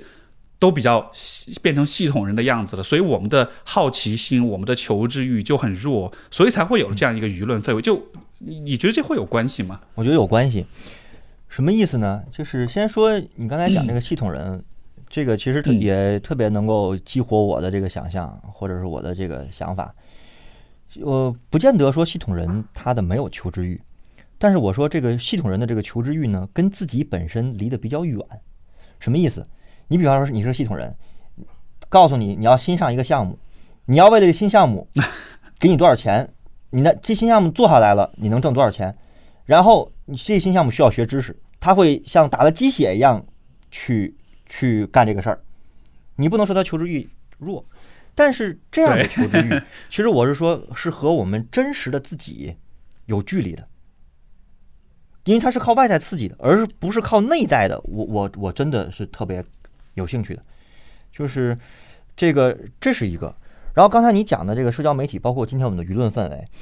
呃，我我的一其实一个感受是什么呢？是说，呃，今按道理，大家今天不应该越来越封闭，按道理应该越来越开放才对。为什么？因对，因为我们今天是个信息爆炸的时代，对吧？我我像我们小时候接受信息，只有从报纸和新闻联播上才能看见。我们这包括焦点访谈，我们除了这些渠道，我没有其他渠道。今天不是了，今天我拿着一个手机，啥事儿都知道，什么事都都会迅速的知道。但是，啊，社交媒体如此发达，网络舆论、自媒体如此发达，信息这么爆炸，大家为什么越来越封闭呢？就是我以前给学生上课讲讲例子，我就说，我说你们打开你们那个微信的登录界面，我说你看一看这个微信的登录界面，传达的是一个什么样的意象？是一个特别孤单的意象。好像那个人，然后面一个人面对一个星球对吧按道理，微信是微信的出现，或者是社交媒体的出现是缩短大家的时空距离，但是它的登录界面就一个孤零零的小人儿，面对着一整个的这个这个东西。我不是说微信不好，我我天天离不开它，我是说这样的一种社交嗯的方式，其实为什么会出现这样的这个信息茧房，包括我们越来越封闭呢？是因为其实人与人的交流，人与人的交往，包括我对别人生活的关，我对他人的这个发自内心的理解和关心，其实很多时候来自于真实的生活和体验。英国的这个早期的现代思想，这这一个特别重要的根源叫经验主义哲学。所谓经验 （experience） 就是经过和体验，就是我要真的经过了这件事儿，有所体验，形成了一个理性的认识。而这些东西都要在现实生活中去完成。而我们今天有了非常发达的社交媒体，我们其实某种意义上哈，呃，取消了我们经验的过程。我们看见了、哦、，OK，哦，我好像就知道了。然后我知道了一个观点，就觉得啊，这观点是对的。但是这个观点到底是对还是不对，或者说观点这这种说法有没有纯粹的对于个体生活有没有纯粹的对或错之分，其实是需要你去体验的。而我们今天在这样的这个，尤其是我不能叫我都我都不要用发达来形容，我说爆炸式的这个舆论环境里面，我们特别容易按照特别单向度的、特别抽象的去理解某种观点。哦，这种观点就是对的，就这种生活就是好的。你真到进入到那种生活里面，有人说这个做，我认识好多朋友都是做投资的，对吧？就是我的同学都是做投资的，挣挣钱也很多，也很光鲜，西装革履，然后天天在天上飞。你真的进入到这种生活里，你再想想，这真的是我要想要的吗？这真是我喜欢的吗？而我们今天其实把这个环节某种意义上被社交媒体给取代了，我们就觉得啊、嗯这个就是对的，我们就去就我我们的想象力也被这个取代了。所以我是觉得这个其实是呃，我不是说在否认技术进步，我是说所有的技术进步，某种程度上在我看来都是有两面性的。它其实现代人已经特别容易活在那个社交软件和媒体中，所以我记得那个嗯扎克伯格在那个 Facebook，他在那个就是他当时 Facebook 不是有受到一些质疑和冲击吗？就是在欧洲哪个国家开那个听证会的时候，欧洲有一个议员就问，就跟扎克伯格说，说你所制造的这种社交软件是，他就有一句话叫“真正的社交终会死于社交软件”。呃 我我就我我看到这个采，我看到这个访谈，我就我当时感受特别深，就是我们今天多少人愿意在社交媒体前，就是活在手机里面，也不愿意线下大家一起坐一坐，喝顿酒聊个天儿。其实我们真实的这样生活，其实越来越少了。而我对他人的理解，对他人生活世界的理解，恰恰很多时候需要真实的交流，真实的面对面的交往，真实的在一起互动合作，而这个而不是纯粹的靠一些抽象的观念的传达。我我我，你你讲这个，我我我我完全同意。是这个，这个就有点像，我觉得打一个很直观的比方，就有点像是，比如说，本来以前我们要出去旅行，我们是真的要去一个地方的，现在我们其实可以通过视频啊、图片啊，包括甚至 VR，我们就可以已经就可以去那个地方了。然后你就觉得你已经去过那儿，然后你就不太不再想去，就好像是我们的旅行体验全变成一种二手经验。你觉得你去过，但其实你并没有真的到那里去闻到那个地方的空气的气味，去触摸那里的土壤跟植物，就是，这都是一切经验都二手化的感觉。而且去了以后，经常干的一件事情，他们开玩笑嘛，对吧？到网红景点儿打个卡，发个朋友圈，就是我经常看到这样的人去旅游，就是到那以后，就是他们叫上车睡觉，下车拍照，对吧？就是下车到了地方 拍个照，拍完照不行，发个朋友圈。就然后就好像旅游过了，但我们想想，我们以前的旅行好像不是这样的。我们以前旅行是去，无论你是去自然景观还是去人文景观，你是要去体会那个山川的壮美，那个那个那个不是你在手机上看见能感受到的，你需要体会当当地的那个风土人情、当地的习俗仪式，其实这些是丰富你的，是旅行的本来的意义。是填充你的，但今天我们变成了对哦，到我打卡了哈，而且现在微信还有定位，对吧？就是我就在这儿，然后发个照片，然后大家一点赞，我满足了。而满足你的是那些别人的点赞和羡慕，而不是这个地方带给你的真实体验。呃，我就经常开玩笑说，我说点赞什么时候你的这个你的发朋友圈你的快乐会消失呢？当点赞数趋缓和停止的时候。啊，你想想是不是你你你你的你的快乐就慢慢减退了，对吧？你就需要下一个不断增长的点赞。但这些在我看来其实是外在的，是别人说哦，别让我让别人羡慕我的生活。但其实真正值得羡慕的生活，恰恰是不需要别人羡慕的，就是我是一个很我不需要别人羡慕，我自己就很舒服的生活，才是我认为才是真实的生活。你说这个，我我可以举一个我自己的例子，就是其实我旅行的时候，尤其是在就是去到自然、大自然当中，我个人其实从小就特别特别，这个可以说是痴迷于的一件事儿，就是我特别希望在自然当中遇到野生动物。我去到任何一个地方，我都想要去找，哎，这儿有没有某种动物的存在？我就老觉得这种相遇是很神奇的。所以说，当时去呃前年我去澳洲玩的时候。我就太喜欢那个地方了，因为它到处都有各种动物。你每撞见一个动物，就说哇天哪，这个东西从来没有见过，但是好有趣。然后就是，但是这种旅行的感觉就是，你如果去到一个比如说都是景点的地方，有很多人的地方，一个非常现代化的地方，你就遇不到了，然后你就没有办法体会到那种很很深刻、很生动的那种相遇的感觉。如果你又再把注意力放在拍照跟打卡上面，你就更加的看不到这些动物的存在。所以，我所以就是你说这个，其实我体会还蛮深的。我觉得我们真的是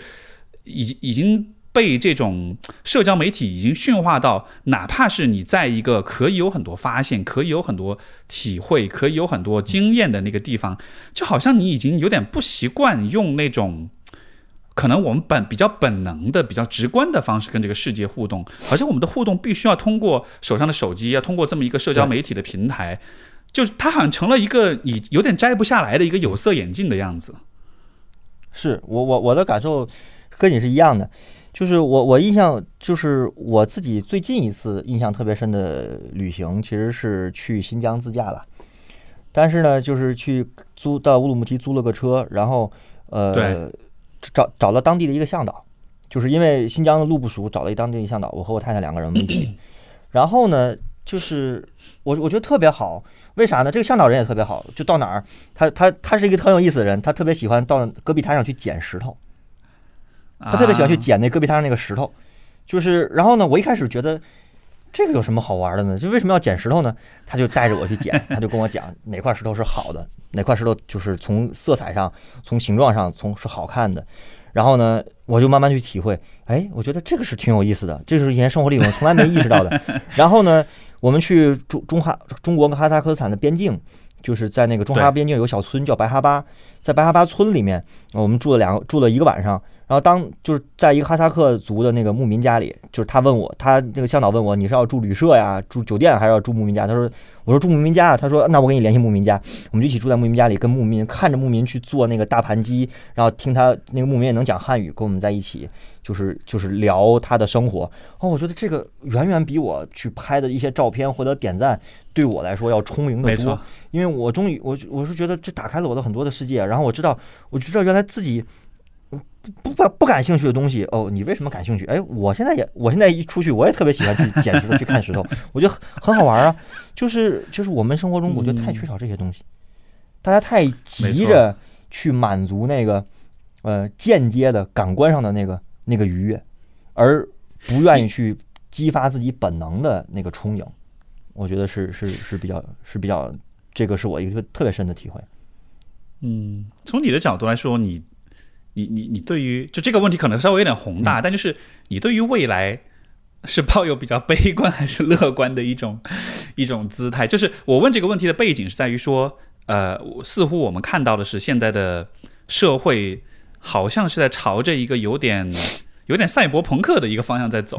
就是就是就我跟听众解下，所谓赛博朋克就是说上面是赛博，下面是朋克，赛博就是指。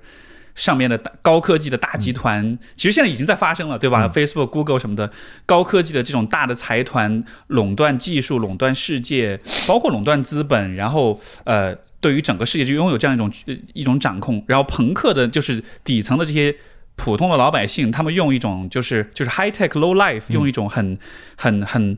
呃很粗糙的很。呃，很简陋的，然后很辛苦的方式来生活，形成这样一种对立吧。就是，就当然这个可能只是一个看问题的一个角度，但是就是，呃，我们的世界似乎有这样一种一种趋势，个体的自主性、个体的经验、个体的自由度，其实是是在不断的是被从上而下的这种压力给碾压的。所以在这样一个大背景之下，我我不知道吧，你你你是乐观悲观，你是怎样一个倾向？我这个态度是有变化的，我我是我五年前的态度跟现在态度是不一样的。我我五年之前，我大概五六年前，就是念博士那会儿还没工作的时候，我的态度其实是悲观的，就是我是觉得就是系统早晚会彻底的把我们生活殖民掉，把我们的生活世界殖民掉。我当时真的是这种感受，非常强烈。嗯，但是现在我的想法有点不一样，不一样在哪儿呢？就是。我我我引用一句那个刺猬的歌词，就是“人终将老去，但总有人正年轻 ”。就这这个这个这个是这个是特别真实的想法，什么意思呢？其实人总想预测未来，但其实人很难预测未来。我们可以看到一个趋势，就是包括你讲的赛博朋克这个趋势，我也是认可的。就是不管，其实今天的世界。虽然我们说今天是一个要到了一个大洗牌的时代，就是整个世界格局在重新的变化，但是无论这个世界的格局怎么变化，总体的文明的演进趋势确实是像你所讲的，就是这个系统在不断的深入我们，然后而且不同国家的系统其实虽然表现形态不一样，但总体上依然是一个就你讲赛博朋克这样的一个状态。但是呢，我今天跟过去想法不一样，我是觉得，呃，总还是有希望。希望在哪儿呢？我我我打个不恰当的例子，我以前特别不能理解今天的年轻人为什么喜欢说唱，就是嘻嘻哈跟说唱，就是什么中国有说唱啊，就是这种中国新说唱这种节目，我以前都不看。然后呢，后来我发现我学生都特喜欢这个，我说我也想了解一下年轻人，看看到底他们怎么想的，嗯，这个东西好在哪儿？我也看了一些，看了一些呢。就是虽然不能像摇滚乐那样 shock 到我，就是因为年活的年代不一样，代际不一样，但是呢，我依然觉得里面还是有生命力的东西。虽然我未必能够 get 到那个生命力，但是年轻人可以。我从这儿呢，我就开始去反思，包括看后来的年轻人，他们是我刚才讲的有对规范化程度比较高，但依然有学生，有年轻人，有比我们有更好的积淀和素质的，在在同一年段上更好的这个基础的年轻人。还在不断的冒头，新生事物还在不断的涌现，啊，就是这其实意味着，呃，我是觉得，因为人人每个人是有限的，就是我们的生命是有限的，我们能看到的历史，我们总觉得自己一辈子很长，比方说咱俩现在想，我们八十岁时候是啥样，我们想不到，根本就因为太远了，你刚不到四十，想八十想不到，但是有一点，历史是残酷的。历史是残酷的，什么意思？你活八十岁，你活一百岁，你只是历史中的特别短的一瞬间。什么意思呢？放在别说一百年前，放在两百年前，或者放在五十年前，你都不会想象今天的世界是这样的。不不会有人能做出一个这么具象的这个这个想象和预预言啊。这个卡尔马克思和韦伯和哈贝马斯这样的预言家是预言过，但他们也绝对不敢想象今天具体的生活状态。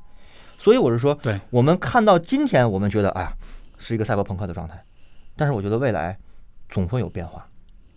因为人类历史是人类文明是不断的变化的，这个变化一定会对赛博朋克有突破。而这个突破，我虽然今天不敢说这个突破的到底是一个什么样的方式，但是至少我认为，在目前的状态里面，即便是在一个赛博朋克已经构筑起来的里面，每个人依然有他的反抗的可能性，而且这个反抗其实不是说我激烈的去把这个赛博朋克拆掉，你发现拆不掉的，不可能拆掉，因为这是现代生活的秩序，你把它拆掉了，现代生活没有秩序了。以前有一个特别有意思的题目，他们以前有人说，问一个历史老师说，你愿意生活在中国历史上哪个朝代啊？是是 秦代啊，还是汉啊，还是唐宋元明清？到底哪个朝代？这个问题当然是开脑洞的一个问题。但其实我们就是因为我自己做的研究可有点也有点偏历史嘛，就是我其实说，这个你把你放在任何一个朝代，你都活不下去的，你你都不会 你都不会觉得那个时候好，你都只会觉得现在好。就是人是活在当下的，什么意思呢？我们看到的今天的系统里面，我们在生活里面，我们是有可能的，我们是有可能在这个系统里面找到系统跟生活世跟生活世界不不是殖民的方式，而是接洽的方式。而是接洽的方式。有的时候，我们作为普通人，经常会觉得，OK，那这个事情，这个责任不是我的，这个责任是系统的。我觉得系统是要负责任的，包括系统的设计者、系统运行者。但同时，每个人也都不要忘了，你也是系统运转中的一部分。我们每个人，你和我都是系统中，我我也是这个教育体系中运转的一一部分。所以，真正的希望在于，我一直觉得，你如何构造自己的生活世界。你如何在系统里做这个零件？做零件的姿态不一样，结果会不一样。真的，这这个是我特别真实的感受。所以我是说，我工作以后再有体会是不一样的，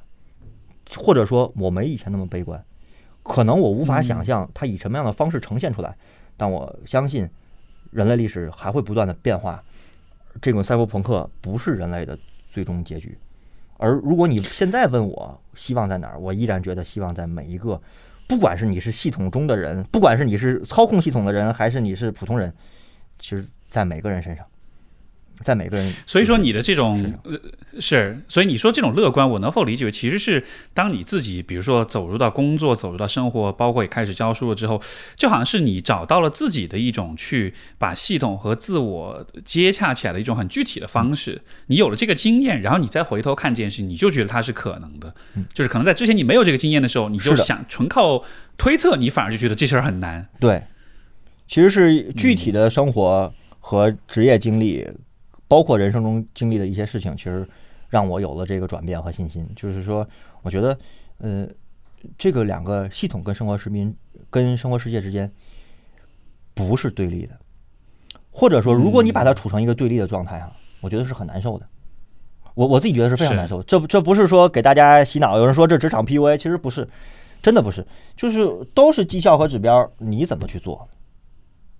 这个事情？而而且你为什么去做？我觉得这事儿是比较重要的。就是我们今天的人太着急看到结果，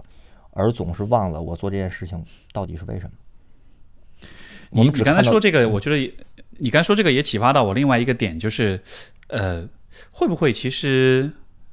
就是就是也可能也是另外一个就是乐观的原因或者理由？会不会其实所有的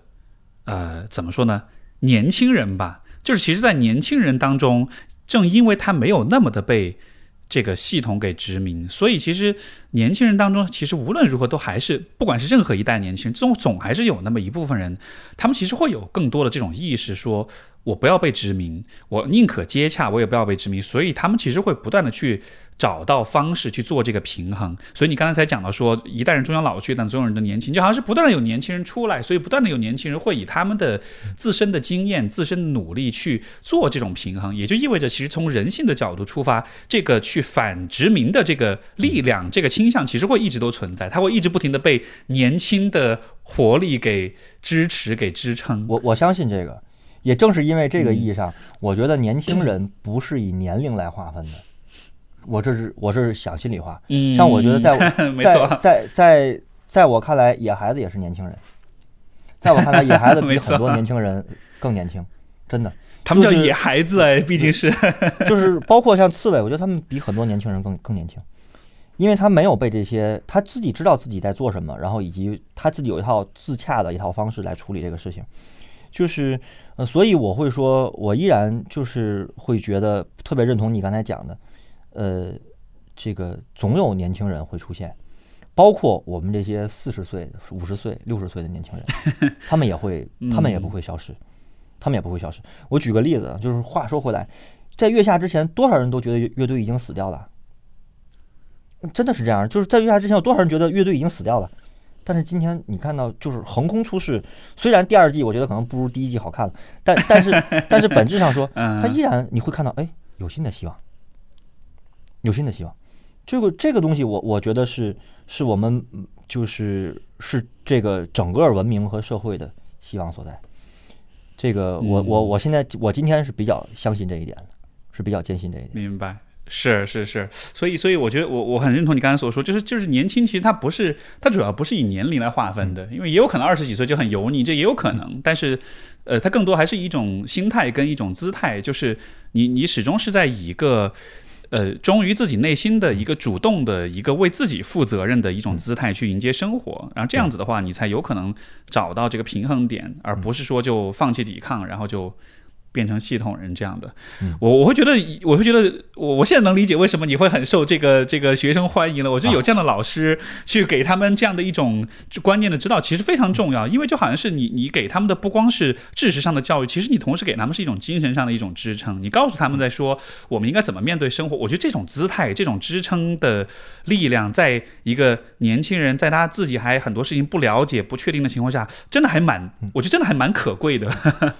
呃，这个怎么说呢？是因为我我我是这么认识，虽然我是一个学者，但是我是这么认识学问这件事儿的。呃，我自己觉得学问或学术这个东西，呃，如果它和自己的生活没有关系，那就是失败的。尤其是文科，就是广义的人文人文社科的。为什么这么说呢？因为比方说理工科可能更多的是技术，就是它有更多的可见的实用性。那么呃，我我经常跟学生讲的一句话说说，我说我其实不太愿意给你们讲道理，就是什么意思呢？今天经历了在我们的这个教育水平、受教育水平下，不管在中国的哪个省份啊、你受过九年义务教育，你不会不懂道理。那些道理人人都懂，什么是善良，什么是什么是罪恶，什么是什么是好的，什么是不好的，什么是违法的，什么是不法，这些我们都可以通过知识和智商上的来习得。但是，我们网络上流行语对吧？多少人懂得多少大道理，却总是过不好这一生。就是所有的这些道理，如果不能够变成生活里，就是在你生活里滋养你的东西，不能变成真实的你处理生活的，就是那些养分，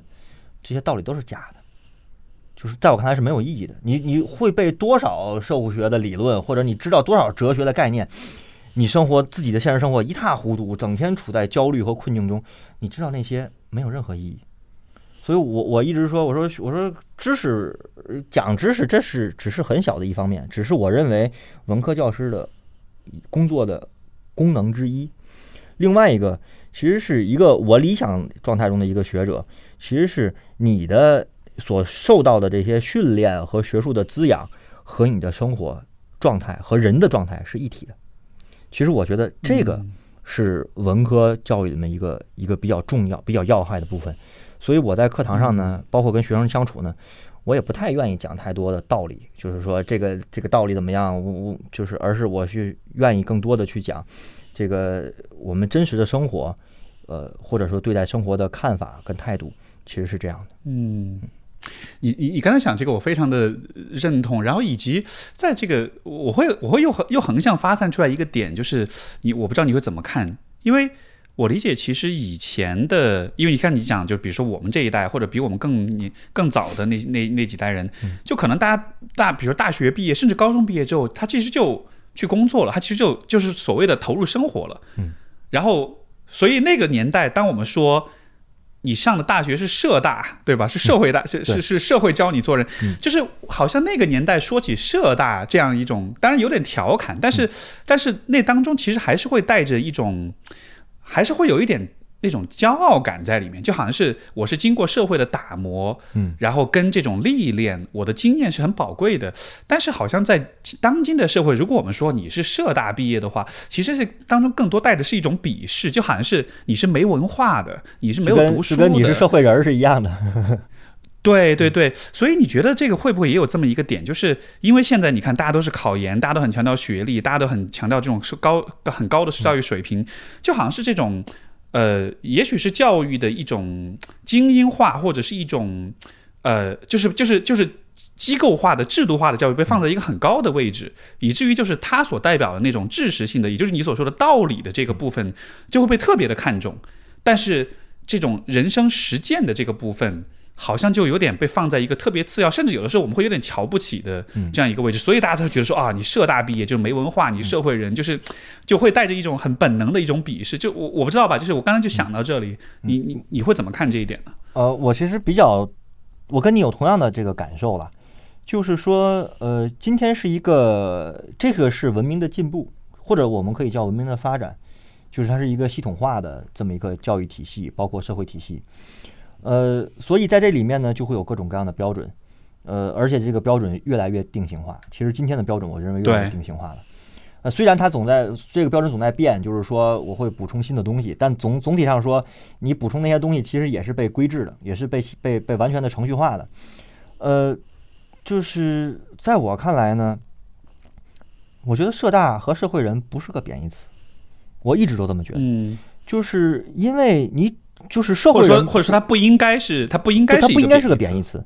接受社会的毒打，在我看来也不是个贬义词。什么意思呢？因为这个才是真实的，这个东西才，这个东西才是完完全全真实的。这个世界从来不缺少，今天这个世界根本就缺少的不是只懂得道理的人，因为道理已经都在这儿了。人类文明几千年，不管是东西方文明发展到现道理、哲学、社会学，各种包括理工科的道理都在那儿了。但是。缺的根本就不是道理，缺的是这些道理不抽象。就是你你接受的这个教育，不是说我只拿了一个学历，有了一个敲门砖。大学，我认为，甚至包括从小到大的这个学校的教育，一个特别重要的核心的教育的一个意义是让你变成一个独立的人，就是独立而真实的面对生活的人。其实这个是学校教育的一个特别核心的部分。当然，这个理应也是社会教育的一部分，而。我们今天呢，太强调前面，而不太强调后面。呃，我我有时候跟学生开玩笑，我说我说一个人长得抽象不可怕。我我说我说长得抽象不可怕，为什么？因为这事儿你决定不了。我说，但是一个人不能够活的抽象。活的抽象就是说，哦，我知道好多道理，但我生活中一塌糊涂，我连小事情都处理不好，我自己很焦虑、很紧张、抑郁。我说我说我说这这个不叫懂得道理。这个东西你看再多书没有意义的，我说那还不如不看。重真正构成我们生活的不是那些我们知道的、天天会背的大道理，而是那些我们在生活里面面对的一件又一件具体的真实的小事情和这些小事情对我们的考验和给我们的成给我们的成长和滋养。我觉得这个是最最重要的部分。是，而且有的时候你在现实生活中。遇到了这种挫折跟挫败之后，其实说实话，很有的时候，其实是我们是更容易，是更倾向于去逃到那个。那个、那个、那个更抽象的、那个更理想化的世界里面的，就那那有的时候反而成形成一种逃避。所以说，所以说，也许哈，我猜想，也许才这样子才会出现。比如说，大家在网上讨论很多事情，讨论的特别热烈，都都有特别多的观点看法。但其实是走到现实生活中，其实现实的问题有很多还没有带被真的解决掉。所以大家就都会是那种说说的很厉害，都会很会说。但是现实生活中，你真的要去做很多事情的时候，却却经常会有无力的感觉。就是我我们今天都很会表达，而且我们表达的渠道其实非常多，而且非常方便，对吧？非常方便，这个躺在床上就可以表达是了。但是换句话说，你所发表看法的那件事情，在你身边，在你自己身上发生了，你怎么做？我我我真的是觉得这个挺考验人的，就是这是我说的，就是考验人的不是你懂得多少大道理，而是你懂得了这些大道理之后，你的生活中的那些事情你怎么处理，你怎么去面对，你怎么面对你自己？我觉得这个是比较要害的部分。没错，尤其当在你的这种表达渠道本身，它又特别鼓励某一些特定的表达方式，嗯那种很煽动性、很理想化，然后很抽象、很，你知道，就是会有一些特定的表达方式是受到鼓励的，所以就会让人们就更多的朝着那个方向去做。但是越这样子，其实是越脱离现实，其实是越发的不知道现实当中的那些很具体的、细碎的、琐碎的小事情，你到底要怎么处理。所以。这个也是我觉得社交媒体时代一个特别有意思的一个现象。因为因为我我自己的多说一句，就是说，因为其实这些舆论场，包括网络舆论，包括自媒体，其实呢，它其实是它跟商业一结合，它捕捉的是那些犀利的观点、鲜明的观点。这个这个东西呢，你要想有更多的受众呢，或者是让人听明白，短时间的快快节奏的让人听明白呢，你特别需要把你的观点推到极端，把这个道理推到极端。但是我们都知道，如果一个人在生活中把事情推到极端，那是多么可怕的。对吧？我们自己都知道的。如果你生活中是一个非常极端的人，这是多么可怕的！你生活不是这样的。就是这两个，我觉得大家是要慢慢的。我觉得这个社交媒体啊，其实今天比较缺乏的，也不不能叫鸡汤，而是相对温和的观点，或者是温和和具体的表达，而不是抽象和空洞的，看上去很高大上、很正确的那些，我觉得对真实的生活意义不是很大。而且不仅意义不是很大，如果真按照极端的方式去生活，其实生活很可怕的。你不会觉得，就极端生活，你不会觉得非常美好，你一定人人一定不会这样的，对吧？会充满冲突、跟暴力、跟各种争斗、各种会非麻烦。常会非常难受的。这个嗯这个确实是是我觉得，就是我们今天的这个舆论环境，包括一整套这个系统，就是包括跟商业相结合一套系统之后，特别容易产生的一个结果，也是我我觉得今天的人们在接受观点的时候，所以我有时候跟学生开玩笑说，我说你与其是吧这个空发表一些观点，不如真的去去好好的去读读书，或者是去做点事儿，去在事情和读书中体会体会这些道理，而不是我看了一个短平快的观点，我觉得这观点太对了，我就拍案而起，我说这个太对了。我说我说这个不是好的方式，我我认为这不是好的方式，或者至少说人不能只有这一种方式。是是，好的，嗯孟老师，最后再问一下你，因为你也有参与到人文通识一百讲的这个课程当中，能能跟我们说说看吗？你在这个课程里面，就是你你你讲了一些什么东西？能不能举一两个例子给大家？呃，这个课呢是我参与的，我大概在里面会讲十五讲。呃，十五讲呢，就是首先我先说一点哈，就是说社会学是一个特别尴尬的学科啊、极其 极其极其尴尬。为什么呢？政治学是研究权力的来源、分配、执行；经济学是研究人类的经济现象、契约、呃收益、成本、计算；呃，哲学是研究人的形而上问题；历史学是研究过去发生的事儿。他们都有这些学科都有非常非常明确的研究对象。社会学就特别麻烦，社会学是研究社会的。社会是啥？社会是一个，就像刚才我说的，社会人儿，对吧？这是一个非常边界不清晰。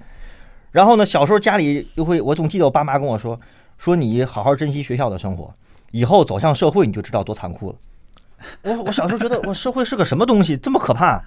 没挨过社会的毒打，呃，所以它是很尴尬的。但是呢，我想说，社会学其实首先它在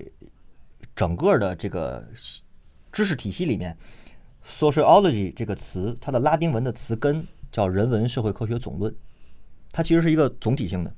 它既研究政治现象，也研究经济现象，也研究人们的各种组织现象。那么，如果说我来讲呢，我会说社会学其实是八个字，我把它概括，一个叫就是生而为人，何以成群？因为人类会有各种各样的群体，我们的生活里会有各种各种各样的群体，有家庭、国家、社区，有单位，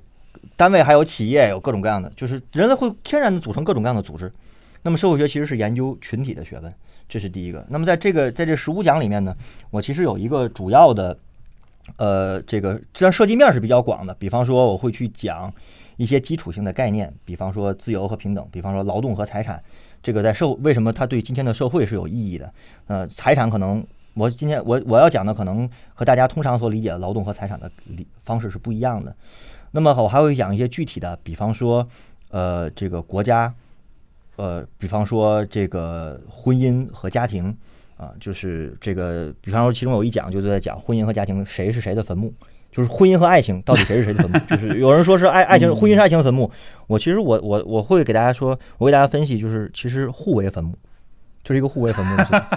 然后，但是这这这这是举例子了。然后还比方说，我会给大家在最后三讲里面会讲一些呃这个社会学。的一些基础性的思维方式，就社会学它有一些特定的思维方式，就是它观察问题跟思考问题的方式。比方说结构和行动，就是社会结构跟人的行动之间到底是一个什么样的关系。然后比方说制度，呃和这个人人心状态，什么意思呢？呃，就是我们经常会觉得，哎，制度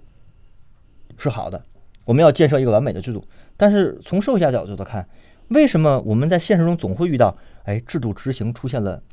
没有达到预期的效果，甚至制度执行出现了偏差。那么这些呢，其实是社会学家经常去做的工作。所以我在这里面讲了十五讲，有一些基础性的概念，也有一些具体的。比方说，我会会去讲，呃，是从社会学角度去讲教育的焦虑，就是这个我那一讲叫“谁制造了别人家的孩子”，那就是我们今天普遍在一个教育的环境中，对吧？我就专门有一讲，就从社会学角度去看为什么会出现这样的问题。就是我们总说不能让孩子输在起跑线上，但我们总忘了问一句：这个起跑线究竟是谁画的？起跑线是谁在画？你你觉得起跑线是别人画的，你也参与其中啊，大家在共同的把这起跑线无限的往往前推。所以我其实是从社会学的意义上去讨论这些群体的各种各样的现象。然后呢，呃，总体上说，呃，是在我看来，社会学其实是一个解释现代人为什么会出现。紧张、焦虑的学问，呃，我们会觉得这个紧张和焦虑来自于个体，是我自己能力不行，或者我命不好，或者是我这个社会就是我的家庭出身不好，不是官二代、富二代。我想通过社会学告诉大家，通过这些所有的课程告诉大家，其实，在我们的紧张和焦虑背后，有非常深刻的群体性因素。它不是一个我个体选择，不单纯一个我个体选择的问题，它是现代文明进展到现代社会这个阶段之后，整个社会所出现的各种特征所塑造了一个普遍性的紧张。大家不要觉得，呃，有钱人就不紧张不焦虑，呃，大家也别觉得就是就是说就是说有人说你是一个这个大学老师，你是一个相对所谓的社会精英分子，你就不紧张。我的紧张和焦虑跟大家一样，但跟大家一样存在，只不过我我是想解释这些东西哪来的。我们在各个生活领域里面的这些紧张和焦虑哪里来的，以及我们应该如何与这些东西或者这些紧张和焦虑相处？其实这个是我去讲社会学，这也是我理解的社会学的一部分。所以我才说社会学是温柔而具体的学问，就是它是一个具体的，跟你的生活是有关、是有实质性关联的学问。我也可以最后说一句，就是我觉得社会学这个学，我学的社会学这个学科改变了我对世界很多的看法，也改变了我的人生。我我这是心里话，就是他其实，如我我曾经跟我老师谈过，我如果当年没学社会学，我今天是一个什么样的人，或者我在做什么样的工作，我大概率可能会成为一个呃这个银行或者说从事金融行业的这个这这这这这么一个按照家里的那个那个系统呃这么一个人生，我我觉得他改变了我对世界的很多看法，就是也包括改变了我对这个生活的很多看法，这个是我这个课程的主要的一些内容。呃，具体的呢，我们到时候我会给大家来一讲一来讲，一一点一点来讲。嗯，好啊，好啊。所以我觉得听你描述的时候，我也也也也能够更深的体会到，就是其实通识教育对于人的这种价值是多么的重重要，就是它其实是帮助你去了解那些。你生活中对你影响很深刻，但你从来没有真的认真去想过的那些问题。但就像你所说，它其实它其实是一个真的是帮你看见身边很多东西的过程。而且结合到我们今天聊的，我会有一种我会发现说，诶，从你所讲的这些观点来看，社会学或者更大的通识教育，它就像是一种帮助我们更好的去去做那种反抗殖民的那样的一个一个工具，因为它要让你知道说这一切发生是怎么发生，是怎么回事。你得先搞明白是怎么回事，然后你才有可能做那些具体的选择，做出你的那种所你自找到你自己反抗的行为。所以从这个意义上来说，我觉得这个和你今天我们聊的这个话题是完全是可以对应起来的。是的，就是社会学不见得能够直接给你一个答案，就是我应该怎么办。我知道大家都很焦虑这个事儿，呃，但是社会学首先可以，我认为最有力量的地方在于，它可以给你解释清楚所有的这些系统和生活世界之间的关系，包括它的殖民，包括你的这些你的焦虑都是从何而来的。它可能跟你自己所想象的我为什么会焦虑，想可能会完全不一样。它可能不是是一个，就是你纯粹说我个体性的原因。我我从学社会学人不会完全这么看，它是一个群体机制，它是一个群体机制，嗯，大概是这样。嗯嗯，好的好的，那就我们今天的时间也差不多，然后就非常非常感谢这个孟庆岩老师今天的所有的这些分享，然后呃，以及我发自内心的会觉得非常开心，会非常欣慰，就是。在我们的高校当中，有像像你这样的老师在帮助、在引导、在支持我们的年轻的一代一代的年轻人去思考、去成长。我觉得这是一个，因为因为我的节目上确实有跟很多的学者聊过天，我发现其实大家都会有这样一种，还是有很多的这种意识去支持年轻人。我觉得这真的是一件非常好的事情，也会让我们社会中有更多的。人就是一直保持这种打引号年轻的状态，所以这个也是也是我们对未来的一种保持乐观的一种理由吧。好的，那所以就非常感谢孟老师。好，谢谢 Steven。嗯，好好，那我们今天节目就到这里。各位听众，如果对人文通识一百讲感兴趣，请记得去我的公众号史修雄 Steve 回复“人文通识”，然后就可以得到有关这门课程的详情和这个优惠券。然后，那我们今天节目就到这里，感谢各位收听，我们下次再见。再见。